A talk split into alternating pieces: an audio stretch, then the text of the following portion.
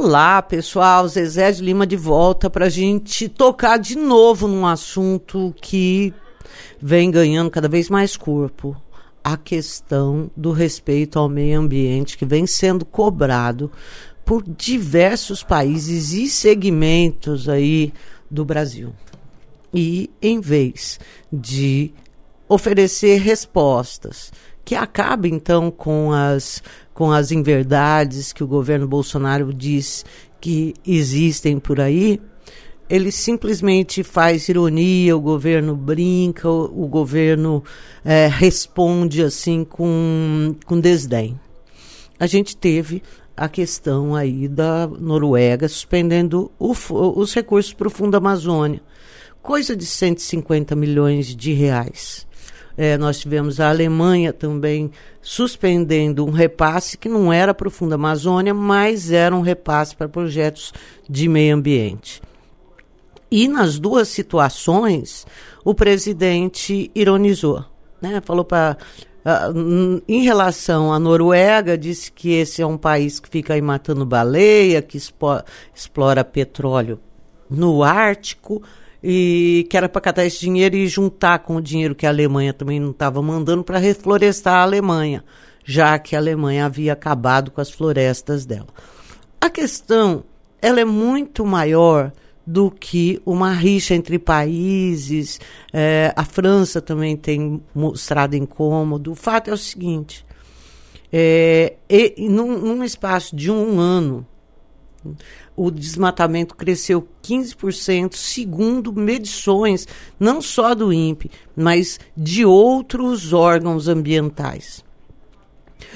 Existe no mundo, aí a gente pode até discutir se o mundo quer ficar com a Amazônia, quer mandar na Amazônia, não quer mandar na Amazônia, mas o, o, o a, Amazônia, a Amazônia é tida como um patrimônio da humanidade. Assim como a Catedral de São Marcos, quando a gente vê é, as, a, as cidades na Síria sendo destruídas, é, é visto como patrimônio da humanidade tudo isso, por isso que mexe tanto.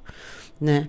E para que isso seja preservado, para que as influências negativas no mundo com o desmatamento não sejam é, maiores, existe um combinado mundial de se olhar, inclusive, para o comércio. Quer dizer, se não comprar madeira derrubada irregularmente, de área que não pode, madeira que não pode, de você é, comprar carne de gado, de animais criados em áreas que não foram desmatadas. E tudo isso, os nossos compradores, principalmente os europeus, eles têm olhado muito, há muito tempo para isso.